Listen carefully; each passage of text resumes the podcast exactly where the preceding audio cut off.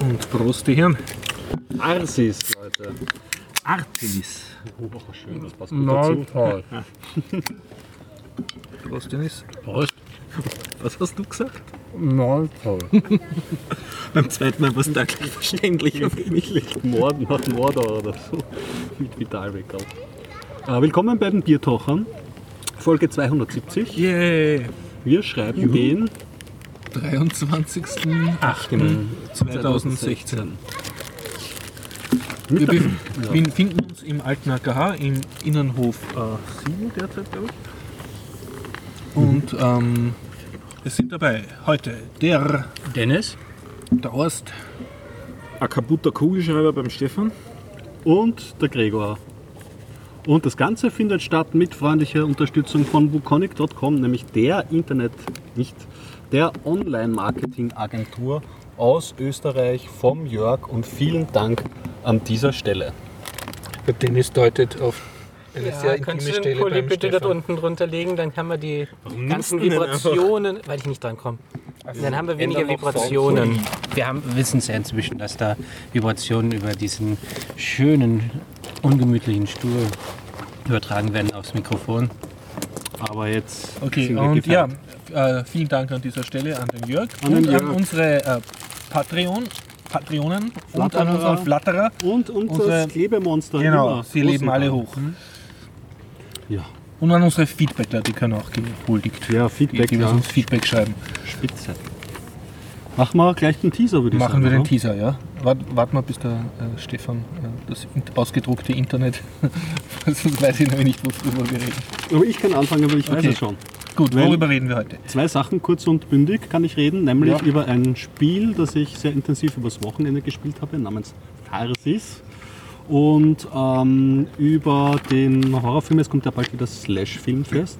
Und ich versuche mich schon darauf einzustimmen, ähm, indem ich mir den Horrorfilm The Witch angeschaut habe.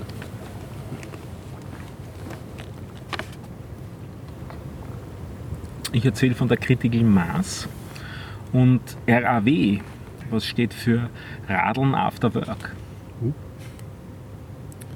Ich habe äh, zwei Bücher über das antike Rom gelesen, war im Kino in diesem Su Suicide Squad. Suicide, Suicide Squad. Squad, da bin ich Okay, ja. gespannt. Äh, und äh, blablabla. ähm, ich war auf einer Kurden-Demo. Und außerdem habe ich im YouTube was von 2012 gefunden, was mich fasziniert hat. Den Film 2012. Von 2012. Horst äh, kriegt jahrelang nicht mit, was auf YouTube läuft. Äh, ja. Ja, ich war in den letzten Wochen nicht hier. Ich bin erst heute wieder nach Hause gekommen und weiß nicht, habt ihr schon über Star Trek Beyond gesprochen? Mhm. Okay, gut, dann kann ich mir das sparen. Ähm, wo warst denn du? Warst du in exotischen Locations mit, mit Kokospalmen und ja, so ungefähr. Ich war in Kärnten am Wörthersee, Nordslowenien. Also in Pertschach, um genau zu Erzähl sein. davon. Pertschach. Ja, dann im Ah, Podcast okay. Ähm, und ich war auf einem Festival in Deutschland. Wie hieß es nochmal? Mera Luna. Und ähm, ja, da kann ich mal wieder was über ein Festival erzählen. Oder ranten, je nachdem. Sehr gut, Teaser aus und ab in den Podcast. In dem Podcast. Haben wir Feedback zum Verlesen? Noch nicht, gell? Na. Dann kommt die Feedback-Abbettelung. Bitte, bitte sendet uns doch Feedback. Mhm. Wir haben so ein schönes Google-Formular, das wir so gerne verlesen. Das Google-Formular wird in den Shownotes verlinkt. Ja, Feedback ist immer gut. Keine, äh, Das war's für heute. Ja, das war's. Okay, dann für Sie. dann bis nächstes Mal. Das wirklich schön. Also fangen wir mit Technikkram an. Ja. Ist schon ein bisschen älter. Ich habe installiert äh, Thunderbird Lightning und mich damit ein bisschen beschäftigt. Das ist das Kalender-Add-on. Das hat sich nämlich jetzt wieder ein bisschen weiterentwickelt und kann sich mittlerweile auch mit äh, dem Google-Kalender brauchbar synchronisieren. Mhm. Ähm, das war aber gar nicht das auslösende Element. Was mich geärgert hat, ist, dass bislang, wenn ich im Thunderbird, also ich lese meine Mails mit Thunderbird über meinen eigenen IMAP-Server und wenn ich dort ein Mail kriege, dass äh, nur eine Einladung ist, also sprich ein ICS-Event dort attached ist, dann wird es im Thunderbird ignoriert in dem Sinn, dass es mir nicht einmal dargestellt wird, dass da ein Attachment dran ist, das ich dann vielleicht mit was anderem aufmachen könnte. Was ich für einen Bug halt. Wenn man dieses Lightning-Plugin installiert hat, ist es nicht nur so, dass es dann erkannt wird, sondern man kann es dann eben auch ganz locker in den Kalender übernehmen und auch zusagen und so weiter. Also mit dem, mit dem Thunderbird Lightning Plugin äh, wird der Thunderbird auch zu einem brauchbaren Kalender damit und der E-Mail-Client hat auch die Kalenderfunktionalität, also die, die, die ICS, äh, ICS äh, äh, Attachments kann er dann brauchbar auch verarbeiten. Mhm. Ich wusste gar nicht, dass Thunderbird überhaupt noch aktiv weiterentwickelt wird. Wird es? Ist noch am Leben. Ich das glaube, es sind immer für mehr als Bugfixes und so. Okay. Also, mal, also diese Änderung ist jetzt dadurch entstanden, dass ich abgegradet habe auf 16.04 Ubuntu. Beim 14.04er war das nicht installiert, dieses Plugin. Und da kam es dann wieder dazu. Was in den letzten zwei Wochen noch neu war, Stack Overflow hat sich erweitert um einen Bereich, der sich Documentation nennt. Bisher war das ja ein technisches Frage- und Antwortforum, kann man das so bezeichnen? Ich würde sagen, ja. Also man kann dort Fragen stellen und dann können Leute darauf antworten und diese Antworten werden dann hoch und runter gewotet und wieder kommentiert und so weiter. Und äh, jetzt haben sie die Geschichte erweitert um eine neue Rubrik, nämlich Dokumentation, wo sie versuchen, ähm, zurzeit glaube ich nur über Programmiersprachen und Frameworks, aber wahrscheinlich in Zukunft dann auch mehr, Dokumentation zu sammeln. Auch wieder in Form von äh, Community-Beiträgen und nicht im Sinne von einer Dokumentation, wie es sonst normalerweise äh, bei den Sachen dabei ist, also so, so eine Art lexikalisch oder so, sondern hauptsächlich über Beispiele wollen sie gehen. Interessanter Ansatz, ja. Und ich habe in einigen, in einigen Sprachen habe ich schon herumgewühlt ein bisschen. Es ist jetzt nicht so, dass es mich vom Hocker gerissen hat, aber es ist doch schon eine ganze Menge Content drinnen. Also so zwischen 50 und 100 Beispiele in den, in den größeren Sprachen habe ich überall schon gefunden gehabt. Also da schreiben schon einige Leute brav wieder dran. Gibt es auch Negativbeispiele zum Beispiel, über die man lernen kann? Ist mir keines aufgefallen, dass man alles Positivbeispiele in dem versuchen, Sinne, wie eins, man eins reinzutun. Ne? Ja. Ja. Ich bin mal gespannt, wann der erste den Quelltext von MS-DOS hochlädt. Und die sind aber dann nicht gemeinschaftlich editiert wie in einem Wiki, sondern sind auch einzelne Beiträge, die dann wieder gewotet werden müssen. ähm, Oder ist da der Mechanismus irgendwie anders? Es fängt wieder an, dass einer den, den Ja. Beitrag schreibt und dann können weitere drunter kommentieren. Und so Mhm. gesehen ergibt sich dann wieder ein, Und äh, eine Zusammenarbeit, in dem der Erste dann wieder die Inhalte, die er für passend hält, dort reinführt. Äh, Das tun die meisten Leute tendenziell dann schon, was ich so gesehen habe. Ähm, aus dem Grund, weil dann die Antworten wieder eher hochgevotet werden und so weiter. Also damit äh, kriegst du wieder mehr Reputation. Da sind ja viele so Punktesammler dabei bei, diesem, bei diesem Modus. Aber muss man sich anschauen, wie sich das im Laufe der Zeit entwickelt. Auf jeden Fall interessant, dass sie das, das aufgemacht haben, diesen Branche, diesen Zweig, finde ich. Ähm, das letzte Mal habe ich erzählt von diesem Riffle. Mittlerweile habe ich den Artikel dazu gelesen. Leider ist es fast ein Marketingartikel. Wir haben es das letzte Mal verlinkt, wir werden ihn diesmal auch wieder verlinken. Das ist dieses neue Onion-Netzwerk vom MIT. Ähm, die wesentlichen Sachen, die ich rausgelesen habe, ist, wie sie sicherer sein wollen, ist Message Shuffling. Das heißt, auf den Servern, die, über die die Daten übertragen werden, Okay. äh, werden die Daten durchgemischt, auch in der zeitlichen Reihenfolge. Was meiner Meinung nach genau dem widerspricht, was sie an anderer Stelle behaupten, dass es schneller werden soll. ja. Ähm, also dadurch ist mir das nicht so ganz klar.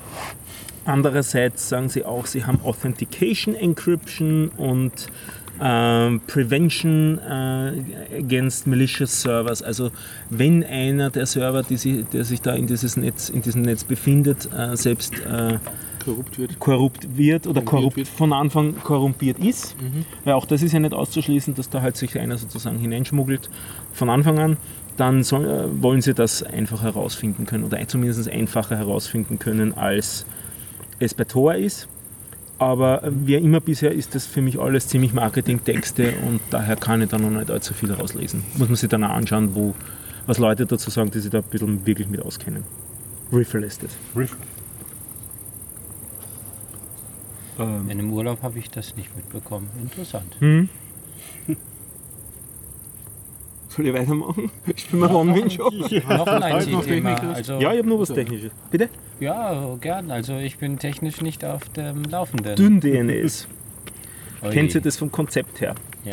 Also die Geschichte ist die, wenn du zu Hause einen Server betreiben willst, also zum Beispiel ein NAS oder sowas, Ja. also Net Network Attached Storage, das du von außen mit Daten beschicken willst, aber einen Provider hast, bei dem du keine fixe IP-Adresse hast, die sich also im Laufe der Zeit ändert, dann kannst du das ja, wenn du von außen da Daten draufschicken willst, äh, müsstest du immer, immer diese IP-Adresse erraten, was ja unmöglich ist. Daher braucht man einen Service wie DynDNS, es von, vor langer Zeit schon gegeben hat, wo sich der Server regelmäßig meldet, also das NAS, das man zu Hause hat, regelmäßig meldet.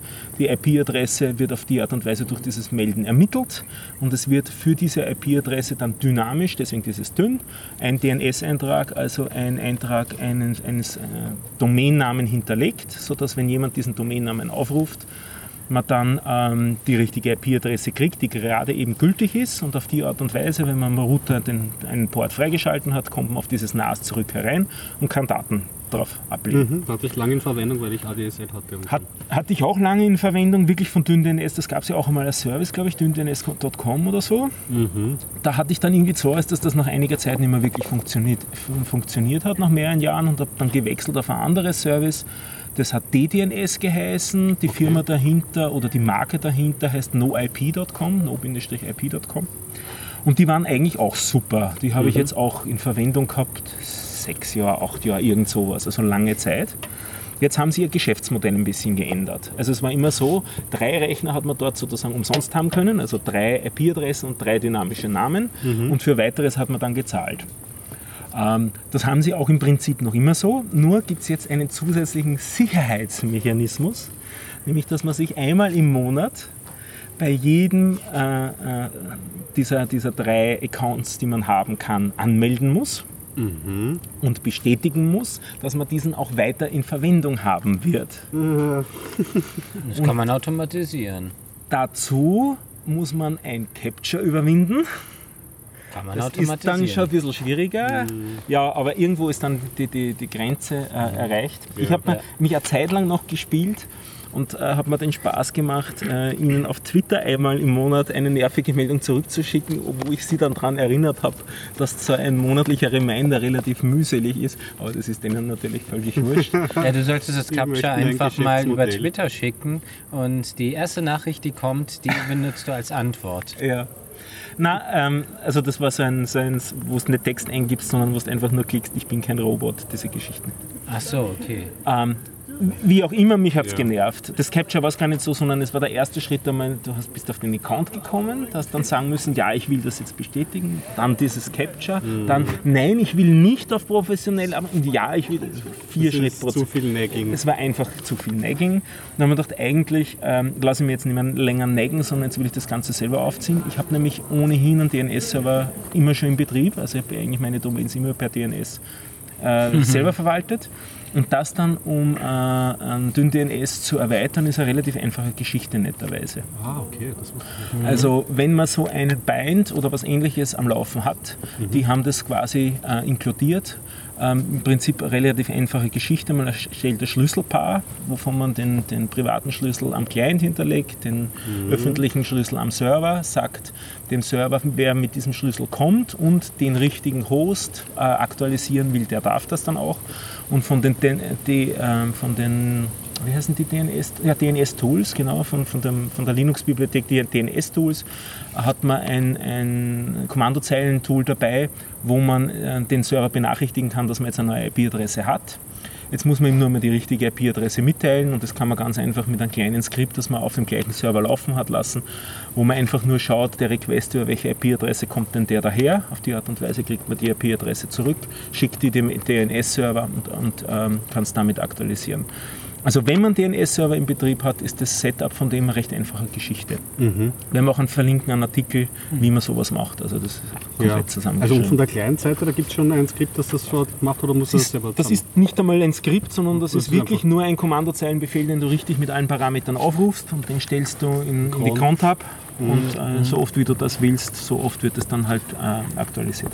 Okay, ja, das macht, das macht Das Sinn. ist also Jede sehr, Minute. Das ist vielleicht dann ein bisschen viel, wenn man, insbesondere wenn man das durchs Internet propagiert, sind dann vielleicht die anderen DNS-Server nicht so begeistert. Aber im Großen und Ganzen. Ich würde es auf dem Router laufen lassen, der sowieso das Interface hat. Der weiß auch, wenn, der, wenn die Verbindung weggefallen ist. Und wieder da ist. Nur dann, meinst du, wenn der. Es ist, es ist die Frage, ob man so triggern kann, dass er sie wieder aufnimmt. Weil da habe ich jetzt auch erlebt, dass manche DSL-Modems einen Bug haben, dass sie die Verbindung nicht wieder aufnehmen, wenn nicht doch am Webinterface einmal geklickt wird, was man wieder automatisieren kann, aber was auch wieder nervig ist und so. Da hat die, die Was? ja, gibt es ein paar ba Fein. Router mit Bugs. Ja. Interessant. Also es kann sinnvoll sein, es dahinter laufen zu lassen, um explizit dann Requests zu triggern. Das ist auch alles nicht so sauber implementiert.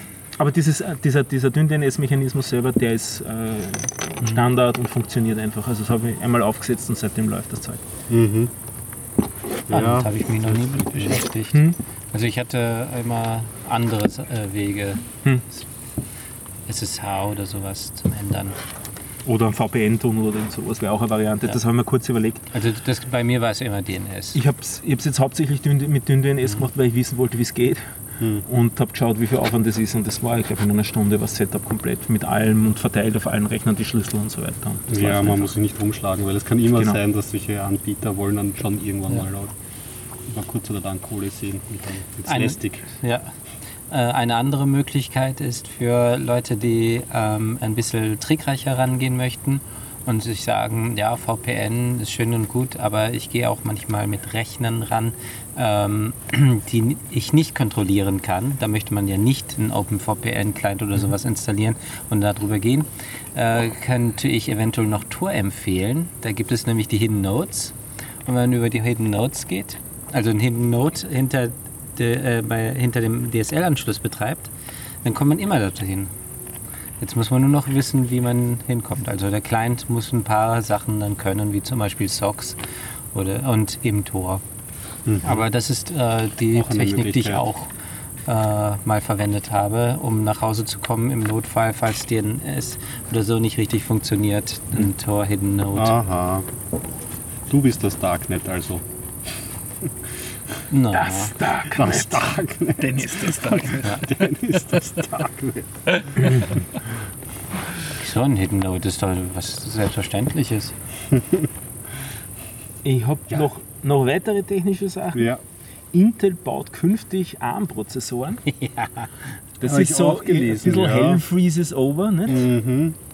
Also die lizenzieren seltsam, von. Bitte? Klingt seltsam. Ja, die lizenzieren von ARM.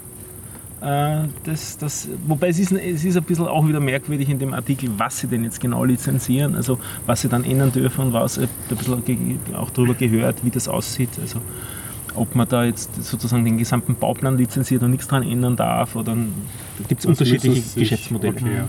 Ja, bei Intel ist es aber ziemlich klar, weil Intel hat schon äh, seit Jahrzehnten fast schon so eine Lizenz. Und die Lizenz ähm, beinhaltet, dass sie alles ändern dürfen am ARM-Prozessor. Die haben ein Änderungsdings. Ähm, Intel hat eine ARM-Änderungslizenz. Ja, die haben eine, schon seit vielen Jahren haben die die Lizenz, ARM-Prozessor nicht nur zu, ähm, äh, in, Hardware, äh, in Hardware zu gießen, sondern auch Änderungen dran auszuführen und diese dann in Hardware zu gießen. Haben Sie, haben Sie es auch je gemacht? Nein, sie haben es nie gemacht. Ah, Jetzt okay. haben sie vor, das erste Mal zu machen. Interessant. Das habe ich nicht gewusst. Ja, ich wusste, ja, Ich meine, ein bisschen verstehe ich es. Also so, so, so ganz rund rennen sie mit, mit Intel nicht an allen Ecken und Enden und ARM geht es ganz gut. Ja, gerade bei den mobilen Devices halt, oder? Das ist halt das Intel-Knackpunkt. Da haben sie nie so wirklich Fuß fassen können. Obwohl ich ja Gott sei meine, Dank nicht. ich weiß nicht, ich habe hier ja ein Tablet zu Hause irgendwie, das auf Intel rennt und mein Gott, macht, tut. Kein nicht, nichts näher dran rumzumeckern. Aber ja, anscheinend trifft's. Ja, ich bin froh, dass Intel es nicht geschafft hat, weil sie nutzen immer gerne Marktmächte aus zum Negativen für den Kunden. Und sicher, ARM ist damit noch nicht bisher aufgefallen. Schauen wir mal, die sind Allerdings jetzt die einmal gekauft worden, gell? Ja, wer war das jetzt nochmal? Wer hat es aufgekauft? Chinesische, Haben gekauft? Ah ja, ja. ja. chinesische Firma war das? Ja, Und ich glaube in der Venture Capital Bude oder sowas. ja, Ja. stimmt. In so Also keine große Technikfirma. Ja. Die freie Welt ist in sicheren Händen. Absolut. Es kann nichts mehr schief gehen. Ja, sagen wir mal so, Intel ist besser als Qualcomm zumindest. Ach, Aber diese Wertigkeiten, das kann man so nicht sagen. Aber ja. Um zwei Punkte. ja, auf einer Skala zwischen 0 und 1.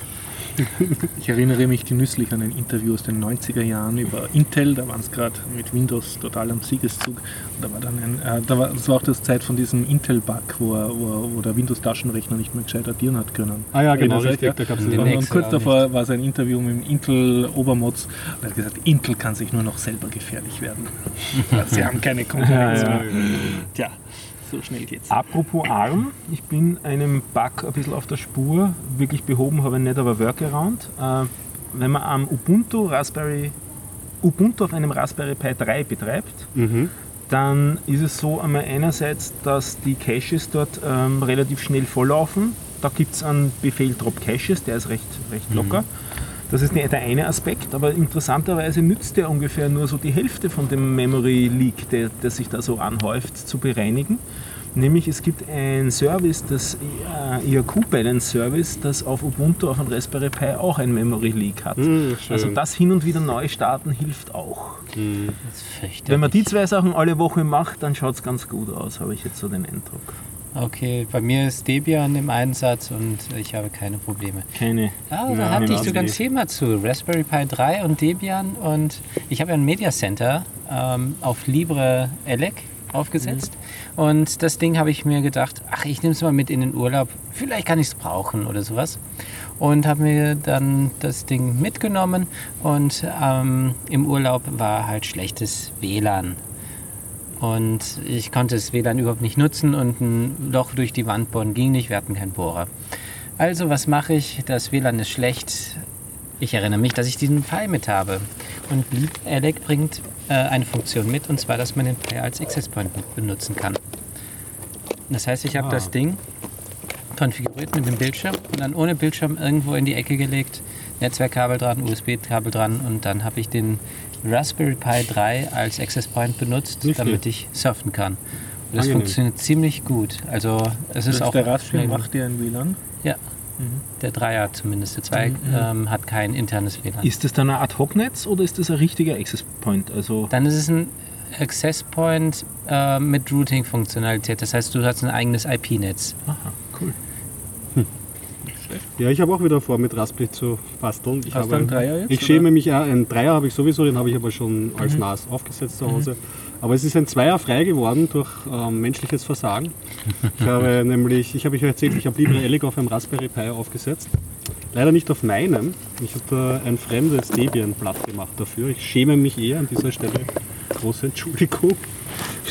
Weil es eben versehentlich, da war, war ähm, Mitglied, also jemand, der, den, der das Debian gehört, der war nicht sehr glücklich über mein Blatt machen. Aber jetzt ist ein, Raspberry frei und ja, jetzt ist der Plan mal so ein RetroPie auszuprobieren. Das heißt eine Distribution, die ähm, Emulat, ähm, Emulatoren ähm, Also so als Arcade-Maschinen 80er Jahre. Richtig, vornehmlich, weil ich ja so geklagt habe, über, also nicht geklagt, aber weil ich über meine C64er-Zeit gesprochen Mhm, habe und da gibt es ein paar alte Games, die ich gern wieder ähm, ähm, ähm, spielen würde und den C64er an den Beamer anschließen ist größerer Aufwand, als wenn ich mir jetzt einen C64er-Emulator am Raspberry Pi installiere und dranhänge über HDMI. Aber warum tust du nicht auf deinem wahrscheinlich viel schnelleren äh, äh, Personalcomputer, den du zu Hause hast, einen Emulator laufen lassen? Ja, das ist, der, der rauscht ordentlich und ich, ich weiß nicht, ich wollte das Oder mal... ist das ich wollte das mal- Wohnzimmer-kompatibel? Hat Ja, das damit zu tun? ich wollte es eben jetzt mal ausprobieren. Mhm, Ja. also, Aber du hast okay. natürlich recht, es gibt sicherlich auch so Multi-Emulatoren Ja, für ja. Windows. Gell?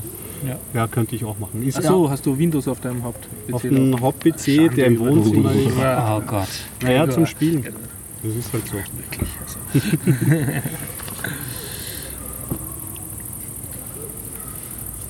Ich habe ja Windows auch. Ich habe ein Politik. Und Mac OS X auch. Ketzer. Wenn das das dann Ja, hört. ich habe ähm, den Nachfolger von Plan Popo aus. 9 ausprobiert auch. Den Nachfolger von Plan 9 oder ein Fork davon. Ah, Plan 9, Und zwar äh, 9, äh, Nine Front. Okay. Äh, die entwickeln tatsächlich Plan 9 weiter. Das ist schon ziemlicher Quatsch. Und ich muss Weißt du sagen, kurz, was das ist? äh, das ist ein Betriebssystem, äh, ein geistiger Nachfolger für Unix. Ah, ähm, hat die Prämisse von Unix, alles ist eine Datei, äh, noch weitergebracht. Wirklich alles ist eine Datei, bei Unix ja nicht. Ähm, und das geht so weit, dass es einen Server gibt, der allein für das Dateisystem zuständig ist. Denn äh, der ist völlig unabhängig davon, ähm, von den Prozessen, wo sie laufen. Also man kann alles Mögliche verteilen und man hat überhaupt nicht erst ähm, einen, ja, einen Kernel, der das Dateisystem, also standardmäßig hat man erst gar kein Datei Dateisystem, sondern ein virtuelles. Und man muss sich da erst einen Prozess starten, der dann die Festplatte sozusagen zur Verfügung stellt. Und das kann auch aus der Ferne kommen. Das ist besser als NFS, konnte man schon sagen. Äh, Das Dateisystem heißt 9P und ist auch für Linux verfügbar. Das ist ein recht gutes Dateisystem, muss ich sagen.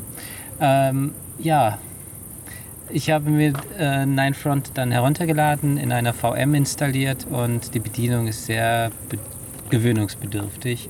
Aber was ich jetzt empfehlen kann, ist die Dokumentation von Ninefront einfach spaßeshalber mal durchzulesen.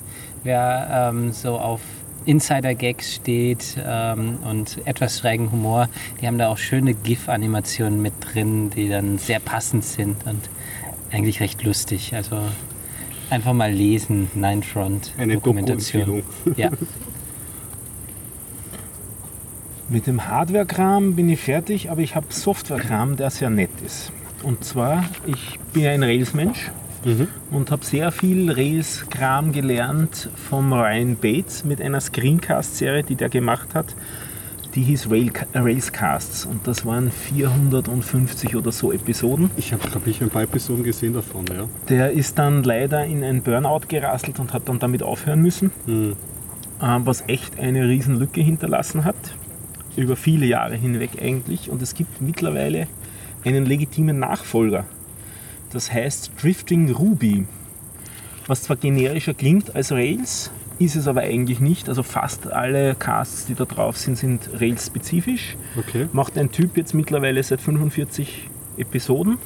Ist ziemlich unbekannt noch in der Szene. Ich glaube, ich bin sein 50. Twitter-Follower oder irgend sowas. Also der hat sich noch, noch nicht so wirklich äh, herumgesprochen. Aber äh, ich, hab, ich tue jetzt das Binge äh, Drifting Ruby äh, Casts schauen. Also ich habe jetzt gestern, glaube ich, jetzt 10 geschaut und heute 25 oder so. Und wann kommt der Okay. Rest dran, dann ist das erledigt. Weil die sind echt gut. Nämlich eben nicht altes Zeug, wie die Railscasts jetzt für uns nur mehr sind, weil das halt einige Jährchen her ist, sondern echt das neueste Zeug. Also wir haben jetzt mit Rails 5 auch einige ähm, Neuigkeiten da in dem Ökosystem drinnen. Und äh, die mich nicht so begeistern, aber gut, das hängt an den Projekten, die ich mache. Aber er hat, stellt eine ganze Menge Gems vor, die ich nicht bisher gekannt habe, die ich echt brauchen hätte können schon. Also es erweitert wieder so ein bisschen mein, mein Know-how rundherum. Schön. Und ähm, er macht es zumindest, würde ich sagen, in vergleichbarer Qualität, wenn nicht sogar in der gleichen Qualität wie der Ryan Bates. Man muss sich ein bisschen reinhören, weil er klingt wieder mm, für mich ein bisschen ähm, ungewöhnlich von der, von der Sprache. Ich kann ja nicht ganz zuordnen, wo er her ist. Ähm, aber wirklich sehr gute Qualität inhaltlich, äh, gute Shownotes dazu. Immer so zwischen 5 und 15 Minuten Episoden. Macht Mordspaß, sich das anzuschauen, wenn man was lernen will in Rails.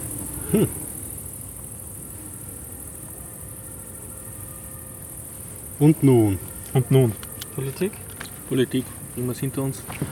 ja, so schnell. Das sollten wir Schnell, ich weiß, es interessiert euch mäßig. Äh, ich war auf einer Pro-Kurdistan-Demo Ja. und habe dort den Garib nicht getroffen. Ja, war ganz enttäuscht.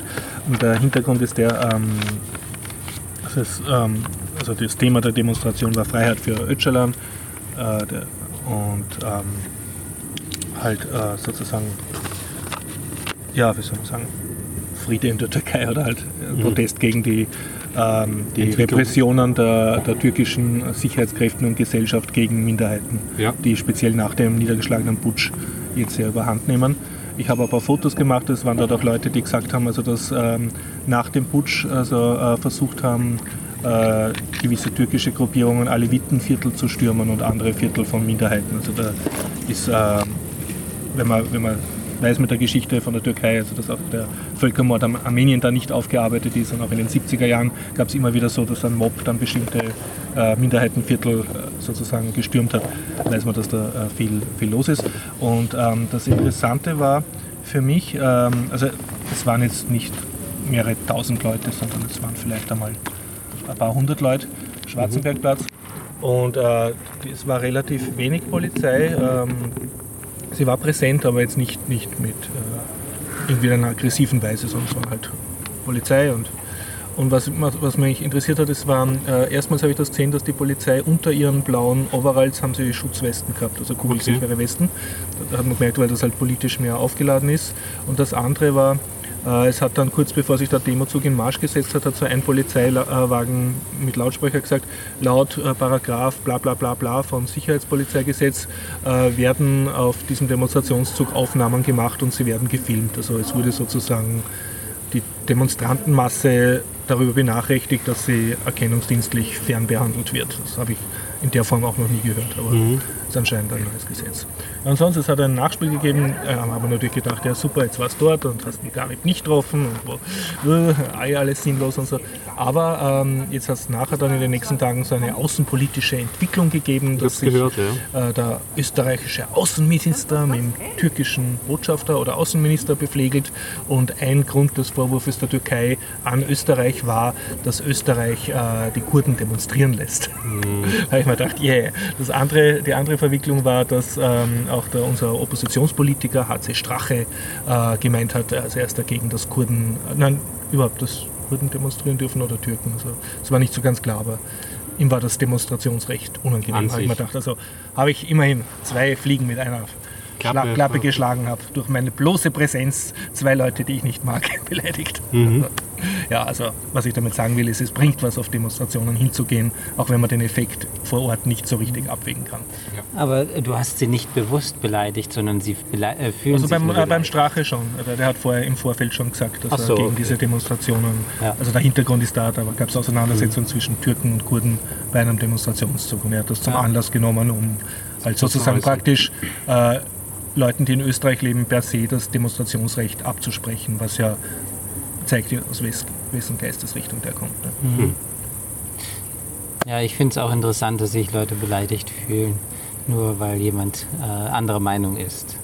Weil das ist eigentlich kein Grund, beleidigt zu sein, wenn jemand anderer Meinung ist, sondern ähm, sollte man als Kritik annehmen. Aber ein sehr häufiger Grund, warum andere ja. beleidigt sind. Ja.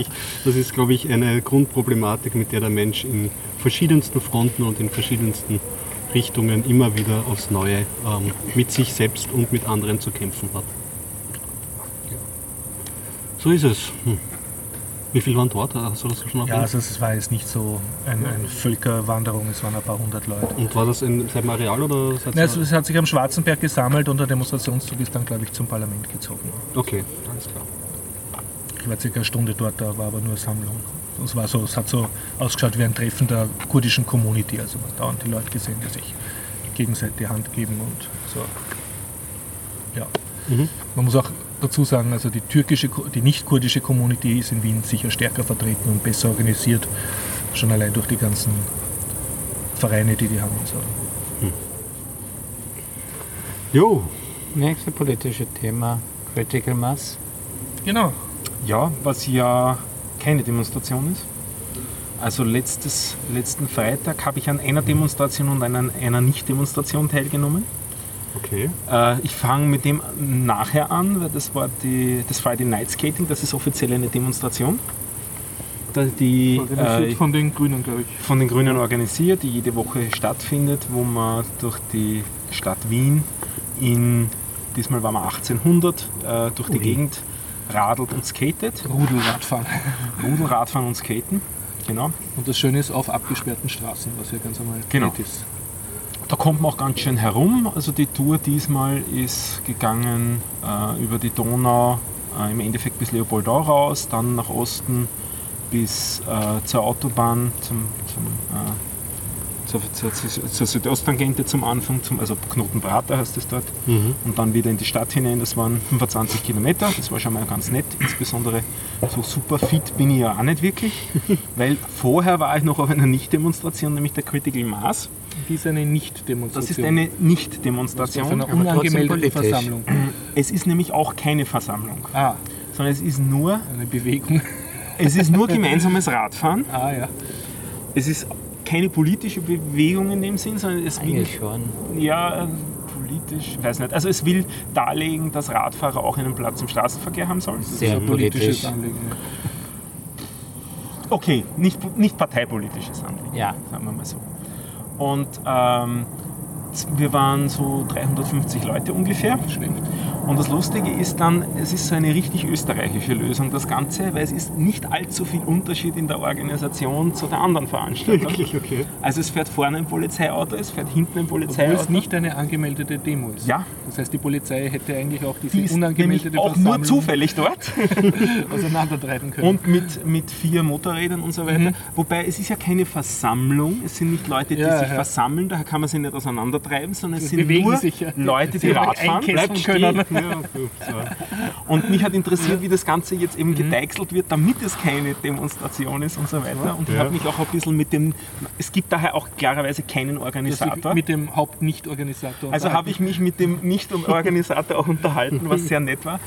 Der ist ein bisschen ein Weihnachtsmann-Typ, der ist, ist ein urnetter Typ, mit dem äh, bin ich relativ lang herumgeradelt vorhin und wir haben also in der ersten Reihe und, und äh, das funktioniert so, die, die Demonstration von, von Friday Night Skating ist ja wirklich organisiert. Das heißt, da gibt es vorher einen Plan, da ist ganz klar, wann wo gefahren wird. Und es gibt einen Ordnerdienst, was auch bei Demos wichtig ist. Ja, mit sehr vielen äh, Rollschuhfahrern. Du bist Ja. da jetzt auch letztens wieder mal mitgedüst. Also da ist richtig, da ist Organisation unterwegs. Während dort ist es so, dass ähm, einfach das Polizeiauto fährt einmal vorne in eine Richtung los. Und dann kommt der Weihnachtsmann, fährt zum Polizeiauto und sagt, nächste Kreuzung fahren wir links. Ah, schön. Und dann fahren alle links Okay. und halten dort den Verkehr auf. Und äh, das funktioniert ganz gut. Es ist das- Ziel klar, weil das darf bei, einem, bei einer Radtour absolut klar sein, das Ziel, wo man hinfährt. Aber es darf keine fixe Route wohin sein, weil sonst geht es in der, Richtung der einer Weg ist Demonstration. flexibel. Der Weg ist flexibel und wird wirklich ad hoc dann. Na, fahren wir doch. Da vorne können wir- auch ein Polizeiauto mit, mit Ja, da hinten ist viel Verkehr, fahren wir dort entlang. Und das waren auch 22 Kilometer, da sind wir gefahren zum Wienerbergteich über einige Umwege. Also wir waren fast an der Stadtgrenze bei, bei Oberla, bei der Therme Oh, und dann eben beim Wienerbergteich sind einige noch schwimmen gegangen, aber es war ein relativ kühler Abend. Und von dort sind wir dann in, einem relativ in einer relativ großen Gruppe eben aufgebrochen, wieder in die Stadt hinein, um rechtzeitig zum Friday Night Skating zu kommen. Und die Rückfahrt Ja, ja, war dann das auch eine nicht, nicht organisierte, Überhaupt einfach nicht. nur wild. Jeder einzeln. Auch, auch, also wir sind auch nicht in einer Gruppe gefahren, sondern wir haben geschaut, dass wir halt flott in die Stadt reinkommen, dass wir noch geschwind was zum Trinken kriegen am Weg, weil es waren dann doch insgesamt über sieben Stunden am Rad. Also das geht dann schon ein bisschen rein, hat aber Mord Spaß gemacht. Ja. Super. Ähm, es ist Ich bin ähm, so eifersüchtig. ja, ja. Das äh, Friday Night Skating, der Horst hatte da letztens auch einmal mitgemacht. Das ist kein sehr schnelles Radfahren, also da kann man, also muss man nicht topfit sein Ich oder wurde was. von, von Joggern überholt. ja. da echt fitte Leute. Ein neuer Tiefpunkt in meiner Unsportlichkeit. Also man fährt Spur langsamer, als ich im, im Normalbetrieb fahren würde, aber vor allem äh, bleibt man immer wieder stehen und wartet zusammen. Grad, Wo auch- Ampeln und Ja, Kreuzungen. wo, wo auch Leute, die vielleicht nicht so fit sind, sich wieder ein bisschen erholen könnten und so weiter.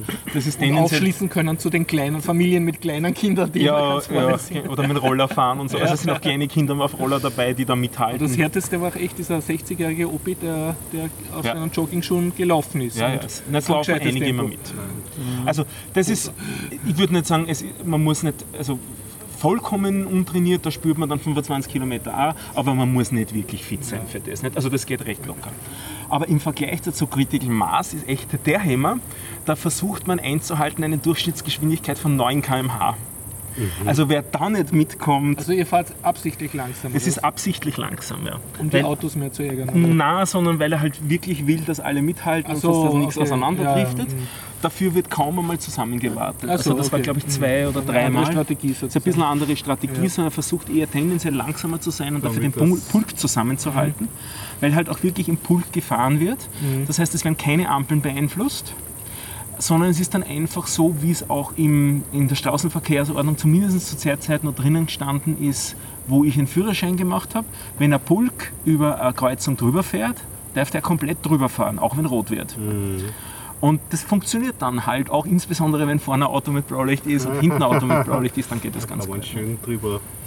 Aber es ist wirklich, es ist ausgesprochen nett. Das Klima ist auch total entspannt und so.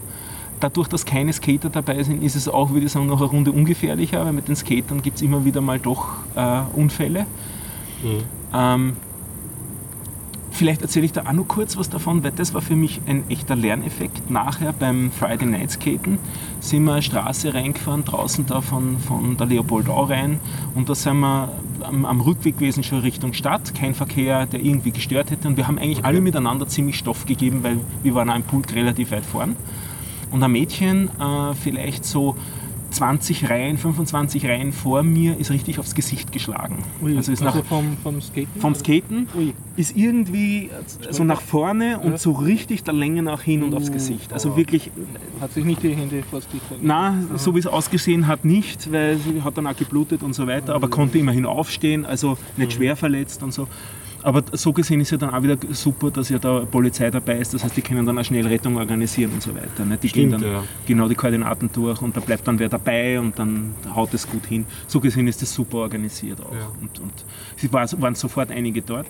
Aber was für mich richtig interessant war, war, diesmal konnte ich sehr genau beobachten, weil ich relativ nah eben noch dran war. Ich habe das eben gesehen, dass da vorne sich was tut, äh, wie das mit dem Bremsen aussieht. Es hat mich sehr gewundert, dass wirklich niemand über sie drüber gefahren ist. Also man muss sich das vorstellen, die Leute fahren mit 1 Meter, 1,5 Meter Abstand alle voneinander. Ja. Dennis macht gerade ein Handzeichen, indem man Arm nach oben gibt. Das Arm nach oben geben ist so eine Reaktion, die man dann macht. Also die Arme nach oben machen die Skater, die, die äh, Fahrer, Fahrradfahrer hoffentlich nicht beide, die brauchen die Hand- Hände zum Bremsen, aber die klingeln zum Beispiel. Und es war sehr interessant. Ich hab, für mich war das so ein Gefühl, ein Schwarmverhalten zu beobachten. Wie es bei einem Vogelschwarm, wie ich mich immer wundere, dass das funktioniert, dass die nicht zusammenfliegen, äh, hat es mich da verwundert, dass wir nicht zusammen gefahren sind. Und es ist wirklich auch in dem ganzen Pulk rundherum, also ich habe da sicher so im, im Blick gehabt, ich würde sagen 100 Radfahrer plus Skater so rundum, da haben sich keine zwei berührt. Das hat einfach funktioniert. Das ist schön. Warum das so ist, ist mir nicht wirklich klar, es war fast unheimlich. Kann ich da schon sagen, weil extreme Anfänger nicht mitfahren. Das ist, und die Leute sind tendenziell doch sehr aufmerksam bei der ganzen Geschichte, weil man halt sich bewusst ist, dass da was passieren kann. Aber dass alle doch ungefähr das gleiche Reaktionsverhalten zeigen. Das habe ich bei. Autokollisionen, so, so Massenauffahrunfällen, wo ich auch schon drinnen war, nicht gesehen. Und das war für mich sehr interessant. Ja, das heißt also, Autofahrer sind tendenziell dümmer als Fahrradfahrer. Das habt ihr jetzt gesagt. Ja. Ja. Ja, also ich finde auch immer Critical Mass und Friday Night Skating cool.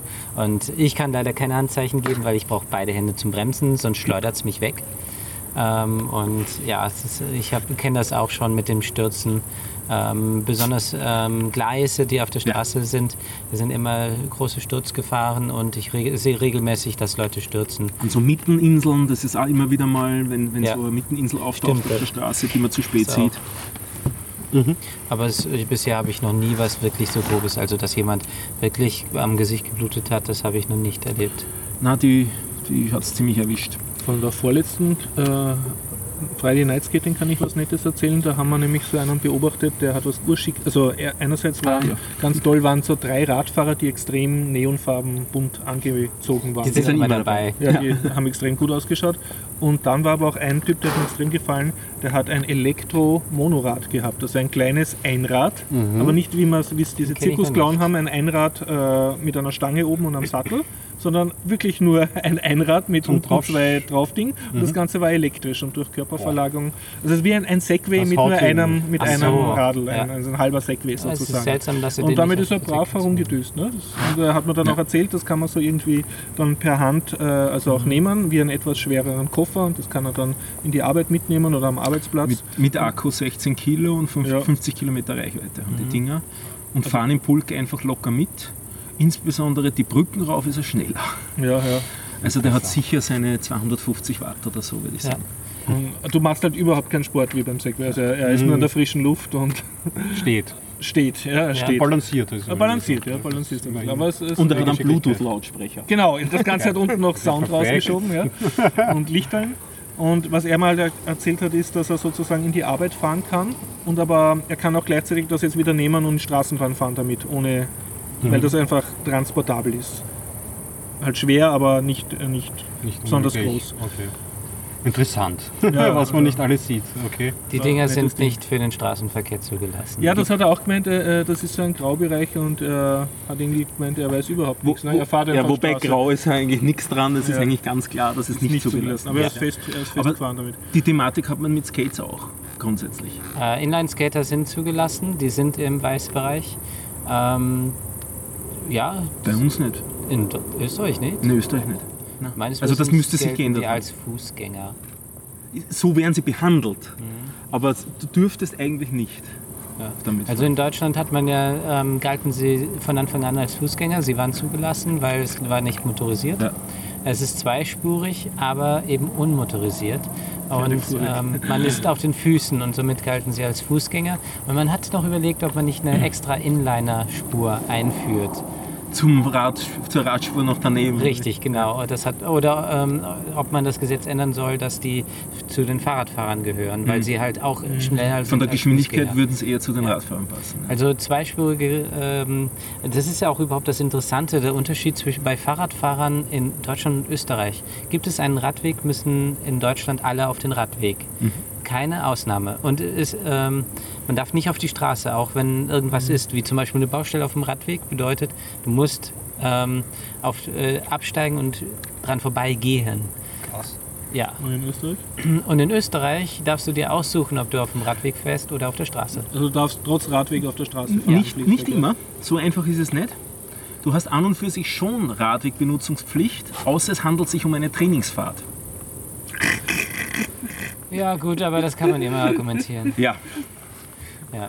Und ähm, Österreich. ja. ich gelte als Fahrradfahrer mit meinem Ja, Dreirad und ähm, da ich noch unter, äh, da ich schmäler bin als 80, 80 Zentimeter. Zentimeter. Wenn ich mehr als 80 Zentimeter breit wäre, müsste ich, auf die, äh, müsste ich definitiv auf die Straße. Das gilt in Österreich und in Deutschland. Ja. Gibt es für dein Liegerad eigentlich so einen Sozius, wie das Motorradfahrer haben? Wo so da Ein was? Einen Sozius. Das So ist so, ein da so ein. Seitenwagerl. Nein, gibt es nicht, aber das Modell, was ich habe, kann man verlängern zu einem Tandem. Ah, dann sitzen zwei hintereinander. Dann sitzen zwei auch hintereinander. nicht Ja. schlecht. Ich habe auch schon des Öfteren ein Modell von Hase gesehen, die eine Kombination aus, Eierschau, äh, aus Eierhobel und Liegerad ist. Vorne ist ein Liegerad, aber das ist eher ein gemütliches als ein tiefliegendes. Und hinten ist ein Eierhobel. Was ist ein Eierhobel? Das ist Normales das Ding, wo Rad. du dir die Eier reibst. Ein normales Fahrrad. Ja, ja, okay, ja. Also so ein, wo du Ja, ja. aufrecht drauf sitzt und mit der ganzen Kraft. Und das lenkt der hintere, glaube ich, nicht? Ja, genau, es lenkt der Das ist ein hintere. ungewöhnliches Konstrukt. Das ist ähm, im Prinzip für den Behindertentransport oder zum auf, äh, ins Grüne fahren mit einer Person, die halt ähm, eigentlich nicht fahren könnte. Das, das sehe ich Aber nämlich kann der der schon im. Liegerad strampeln oder ist das praktisch nur ein Lastenrad? Die, die, die Person vorne kann meines Wissens auch strampeln, muss Mhm. aber nicht. Also ich habe das schon jetzt des Öfteren gesehen, unter anderem in Perchtoldsdorf gibt es wohl jemanden, Mhm. die haben ein Kind, das behindert ist und Es war letztens auch wieder einer mit, mit so einem Konstrukt. Ja. ja es ist auch äh, beim Friday Night Skating ist öfters eine dabei, die hat ähm, ein Fahrrad, wo vorne ähm, ein, eine Hebebühne ist, wo jemand mit dem Rollstuhl drauf sitzt. Die fährt auch des Öfteren mit. Das ist mit Hilfsmotor allerdings, sonst wird man wird die das nicht schaffen. Ja. Da- So kommt man auch in die Natur mit einem ähm, Rollstuhl. Mhm. Spannend, was für, was für Konstrukte es alles gibt. Ja. Ja, finde ich toll, was es alles gibt. Friday Night Skating ist weiterhin, bis auf weiteres, sagen wir so, jede Woche am Freitag. Aber bin auch Critical. Mass ist ja nur einmal im Monat. Das, Okay. Nachdem es letzte Woche war, folglich diese Woche nicht. Aber was es auch gibt, was ich bisher nicht kannte, ist RAW. Ui, was ist Das das ist denn? Radeln After Work. Ah, Das ist auch von der gleichen äh, Truppe wie, das, äh, wie die Critical Mass ist, findet statt am Donnerstag um 17.30 Uhr. Diesmal ist es Erkunden der Radwege in Simmering, ist das Programm, Wo startet es? am Belvedere. Wir Ah. sind bisher aber nur vier Leute, die gesagt haben, dass sie sich treffen. Und wer, mit, wer mitmachen will, äh, zusagen bei der Facebook-Gruppe. Ich bin Von- Facebook. Naja, da kann man doch sich einen Account anlegen dafür. Ich finde, das ist nett, wenn man den bist Leuten das raus, mitteilt. Du ähm, musst einen Strohmann bei Facebook äh, aktivieren, der für dich die Anmeldung macht. Das Kannst dich ja wieder- pseudonymisieren. Das ist ja dann auch wieder äh, so, als wäre du ich sagst da. irgendwem, der eh bei Facebook ist, dem du es nicht ausreden kannst, der soll dich anmelden. Nee, also ich existiere für Facebook nicht. Ich verbiete jedem Fotos von mir bei Facebook hochzuladen. Oh, oh. Ich verbiete jeder Person. Was? ähm, deswegen erlaube ich auch Personen eigentlich in der Regel nicht, außer ich kenne die Personen, dass die das nicht machen würden, ähm, mich zu fotografieren mit dem Mobiltelefon. Und ähm, ähm, die Erwähnung meiner Person bei Facebook habe ich auch den meisten ähm, abgewöhnt. Hast du das auch so gehandhabt, als du dein Festival besucht hast? Ja. Ja. Hast du auch wirklich aktiv verbieten müssen oder? Ähm, mich hat keiner fotografiert. Ah, da wäre ich mir nicht so sicher. Aber was war das für ein Festival? Erzähl mal vielleicht von dem. Oh, wollen wir jetzt dazu übergehen? Ja. Ja, okay. Ich war ähm, vor über einer Woche auf dem Mera Luna. Das ist in Hildesheim. Okay. Ich war schon mal beim Mera Luna vor ein paar Jahren. Da haben wir äh, in einem schönen Hotel übernachtet. Ich, das habe ich vor ein paar Folgen, vor Ewigkeiten mal erzählt. Glaube ich, vor einem Jahr. Ähm, ja, das Mera Luna ist im Gegensatz zum WGT kein Festival, was über die ganze Stadt verbreitet ist, sondern es findet nur auf einem Flugplatz statt. Ah, aber Setting ist Flugplatz. Ja. Cool. Und ähm, vorgesehen ist es, dass alle zelten. Das heißt also, es gibt nur Karten mit Zeltplatz. Mhm. Ähm, wir nutzten generell den Zeltplatz nicht, weil ich das nicht mag. Äh, wir haben uns diesmal per Airbnb ein Zimmer gesucht und haben das mal ausprobiert, wie das ist mit Airbnb. Ähm, und sind dann jeden Tag äh, mit dem Bus dorthin gefahren. Es ist schlecht erreichbar von der Stadt aus. Taxi ist wesentlich angenehmer. Blöderweise hatte ich gleichzeitig sogar Bereitschaft. Ähm, ich habe dafür gesorgt, dass ich äh, Mittel und Wege habe innerhalb von einer Viertelstunde, das sind meine Zusagen, ähm, in der Wohnung wäre vom, vom Konzert aus. Und notfalls habe ich auch noch das Mobiltelefon mit. Das war dann überhaupt spannend und es war schon ziemlich schwer, weil der Re Zeltplatz ist die einzige Möglichkeit, um zu dem Konzertbereich zu kommen. Das, das ist drumherum und es gibt nur einen Weg, dort reinzukommen. Und ja, Was Nicht ist die musikalische ähm, Ausrichtung von diesem Festival? So wie das WGT? oder? Ähnlich, sehr ähnlich. Ähm, es gibt allerdings nur zwei Bühnen, im Gegensatz zum WGT, wo es unzählig viele gibt. Also es gibt 30 Orte, wo was stattfindet. Ähm, ja, die wandernde Dose, ich weiß. Es ist windig, es ist ein bisschen windig und es könnte bald anfangen zu regnen. Hier jetzt gerade, deswegen wandert die Dose. Ähm, ja, musikalische Ausrichtung ist ähm, weniger Metal, mehr Darkwave und äh, überhaupt Go Ja. äh, Gothic. ähm, das Lied dazu ein, IBM. das Wort. Und sind die Leute dort auch eher so in, in schwarz gekleidet? Oder? Ja, das ist, äh, ne- das ist wirklich identisch wie beim WGT. Äh, nur nicht so viele, die wirklich sehr üppig bekleidet sind, weil Zeltplatz und ähm, so ein Reifrock sind nicht besonders kompatibel. Ja, ist, das ist dann etwas schade. Das ist halt ein Nachteil beim Mera Luna. Ähm, das Mera Luna dieses Jahr fand ich ziemlich Mist. Also das ist meine persönliche Meinung. Ähm, es hat mir gezeigt, dass ich definitiv dort nie wieder hingehen möchte. Wirklich, was haben Sie denn falsch gemacht? Also da, Ähm, erstens, die äh, sanitären Anlagen sind faktisch nicht vorhanden. Es oder gibt so zeltplatzmäßig oder Ja. festivalmäßig. Also.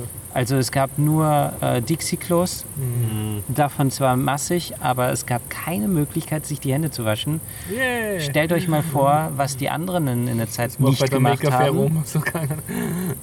Sehr, sehr lecker, also sehr schön stärkt die Abwehrkräfte. Ja.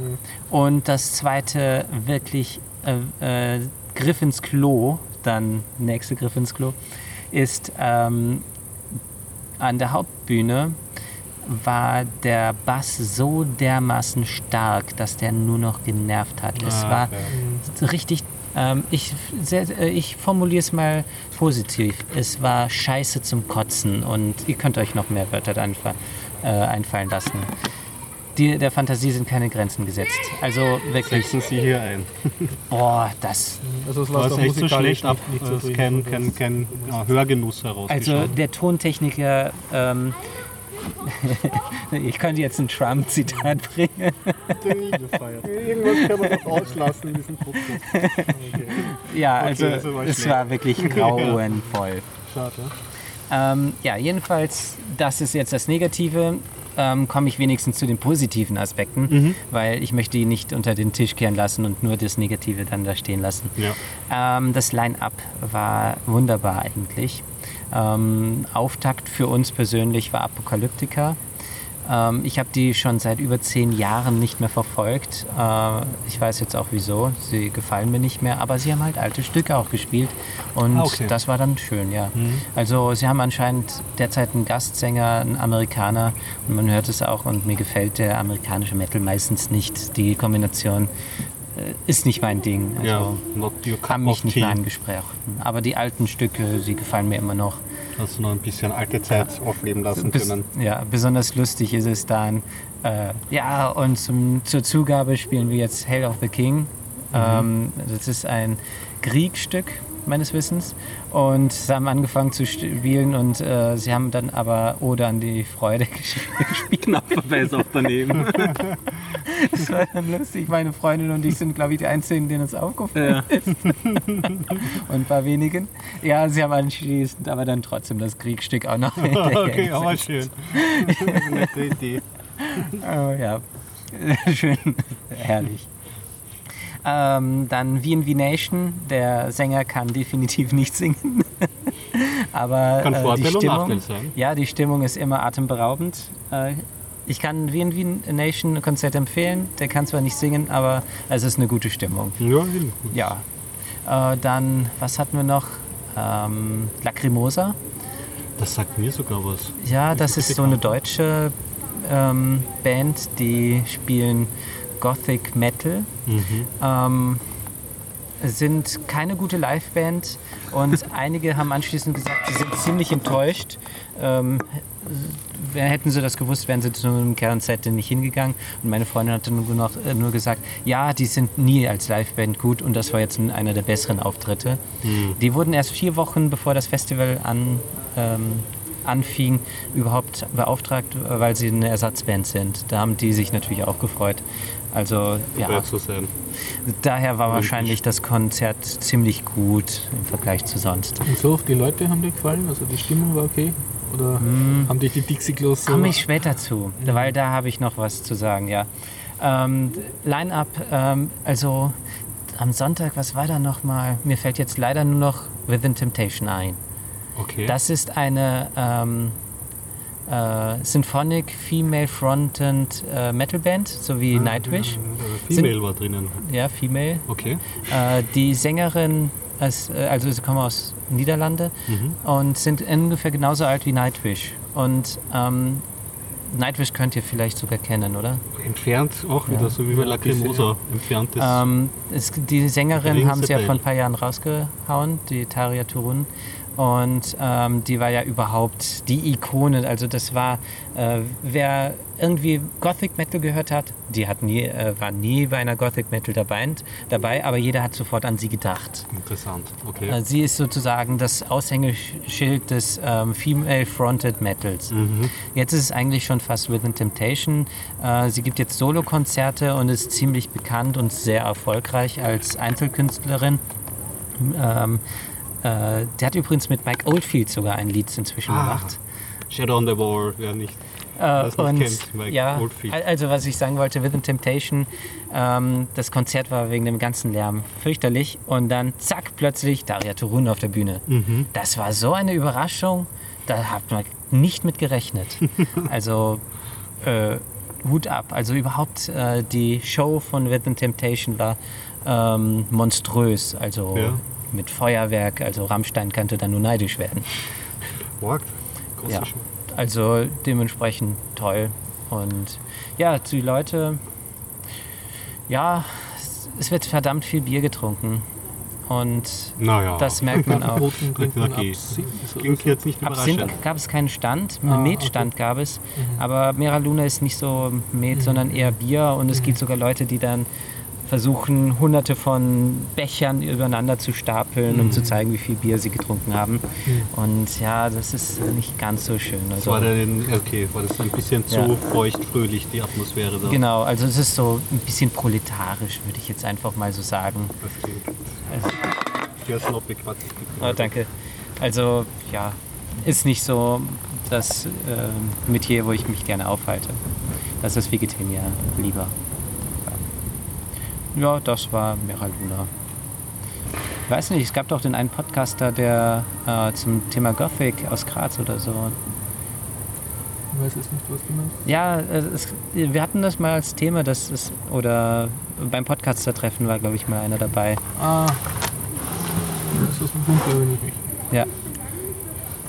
Jetzt zu dem Zusammenhang äh, wollte ich den nur mal nennen. Ich habe den Namen vergessen und jetzt fiel mir ein, den würde ich dann auch mal dazu gern hören. Ja, Wir kommen einfach zum Podcast-Treffen dazu, ne? ja wann ist eigentlich der nächste? 16. September.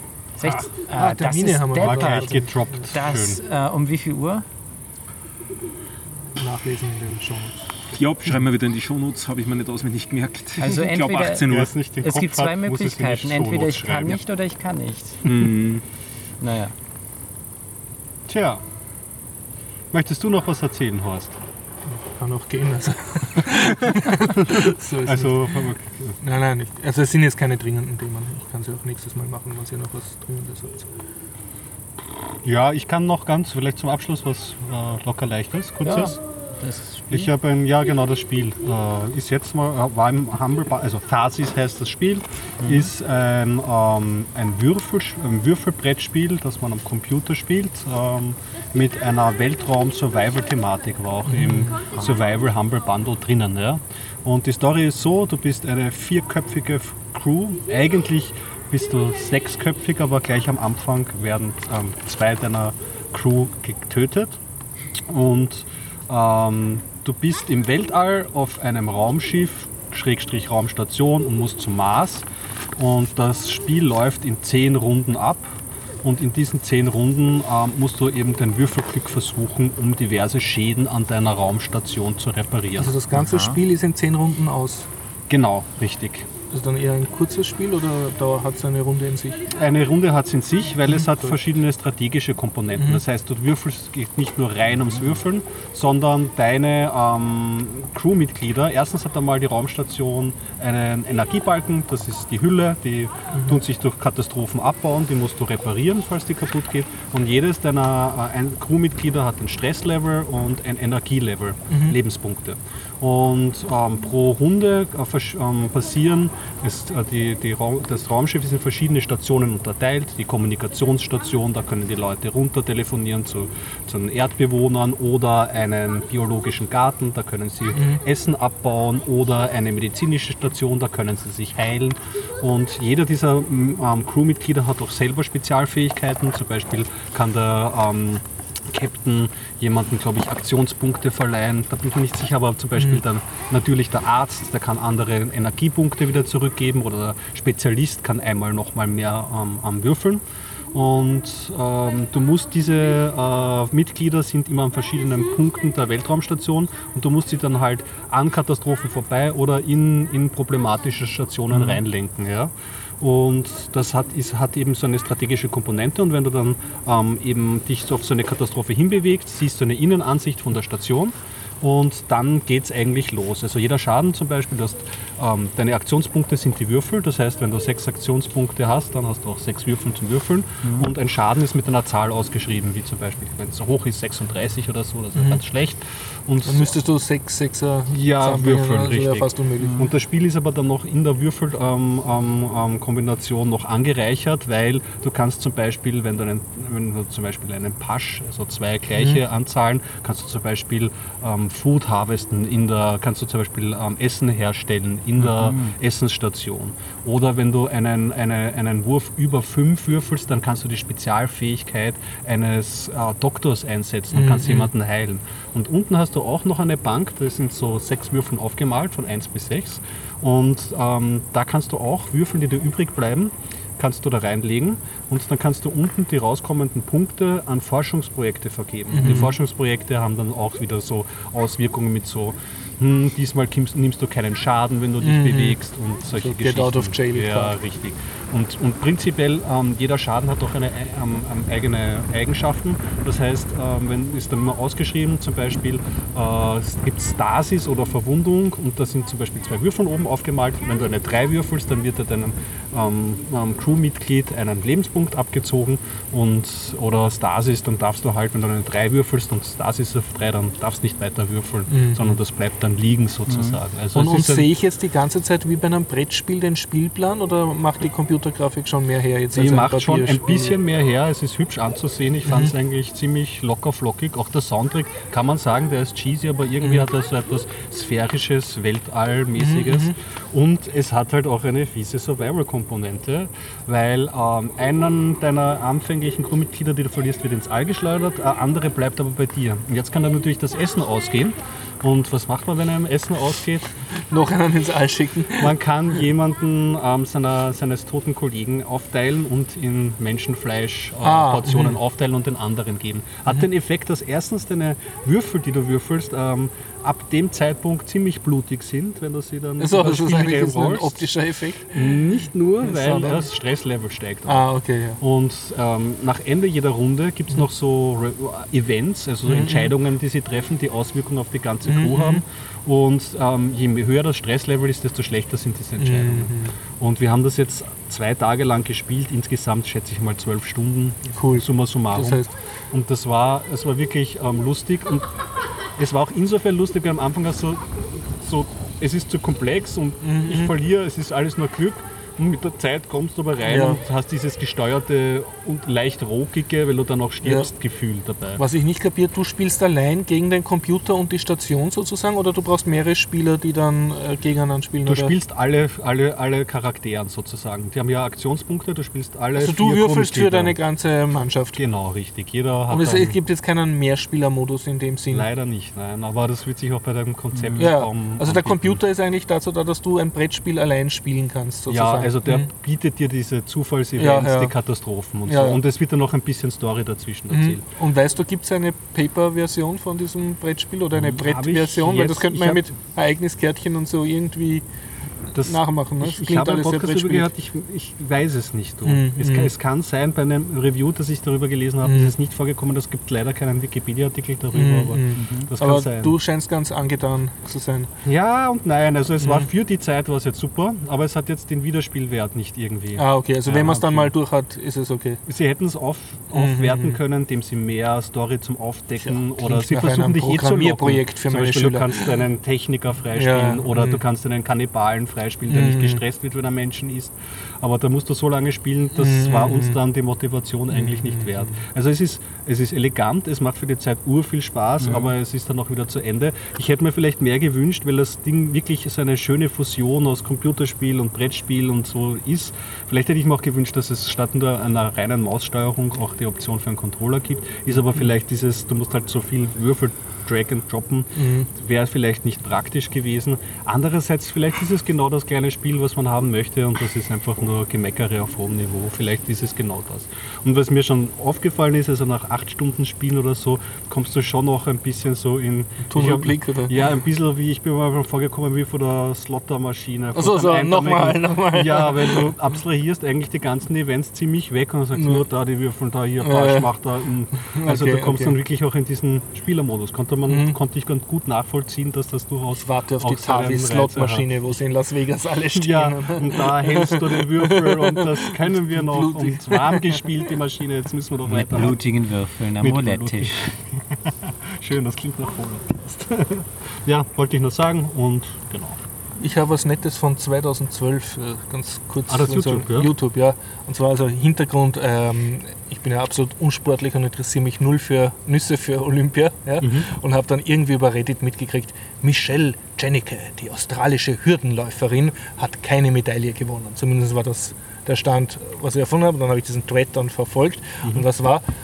Äh, Das muss vor 2012 gewesen sein, äh, wurde Michelle Jennecke, australische Hürdenläuferin, gefilmt bei ich weiß nicht, was für eine ähm, nationalen Hürdenlaufmannschaft das war, wie sie sich aufgewärmt hat vor dem Hürdenlaufen. Und das ist dann ein YouTube-Meme geworden, das ist sozusagen viral geworden mit so diverser Musik, weil sie halt so hüpf, hüpft und sie wackelt dabei mit den Schultern und schaut halt gut aus. Ne? Und das wird dann mit Musik hinterlegt. Und jetzt habe ich im Zuge dieses Reddit-Threads wurde ich äh, äh, verwiesen auf äh, Forever Alone meets äh, Michelle Jennecke. Das ist eine Internet-Gag-Gruppe, die halt so kleine lustige Videos macht. Und das ist aber sehr süß gemacht. Also der Video fängt an, dass lauter Nerds halt vor dem Computer sitzen, also alle an einem PC und schauen und da kommt immer eben so eine Musik in Endlosschleife und sie machen so diverse Sprüche wie, oh, äh, ähm, jetzt kann ich Farben sehen und ich, äh, ich vergebe sogar meinem Vater und was man, sie schauen sich dieses Michel Jennecke Video an, ne, was in Endlosschleife und dann zoomt halt die Kamera so auf das Gesicht von dem einen, der schon relativ lang vor dem Computer sitzt und man sieht, wie er sich da hineinsteigert und plötzlich hüpft die halt in seiner Wohnung, wackelt immer mit den Schultern und er dann auch und dann äh, spielen sie gemeinsam Video und sie, also, Cool, also- er wohnt sozusagen dann mit ihr und das Lustige ist halt, dass auch wenn sie jetzt äh, Pfannkuchen machen oder Zähne putzen, hupfen sie immer so und wackeln mit den Schultern und sie hat natürlich auch Tag und Nacht immer nur dieses Olympiatrikot an ja. und es gibt dann sogar noch so eine Art Meta metaphilosophischen Schluss ein bisschen. Okay, ja. Und schön. Ja, aber es war einfach sehr, sehr süß gemacht. So ein Nerd-Fantasy über, übersteigert, was halt passiert, wenn man zu lang YouTubes, YouTube-Videos in Endlosschleife guckt. Also eine Empfehlung aus dem Jahr 2012. Genau, ja. Gut. Sehr, sehr nett. Werde ich mal anschauen. Seid ihr auch ein bisschen müde? Oder? Ja, machen wir Schluss, oder? Wir ein anderes Mal. Also meine anderen Stories rennen nicht davon. Bis zum nächsten Mal könnt ihr sich ja vorbereiten und schauen, wer die Artemis ist. Ah ja, genau. Erzähle ich nächstes Mal was davon. Die Artemis. Ah, Die Artemis. Artemis. Na dann, bis nächste Woche. Schön war's. Und tschüss. Tschüss. Tschüss.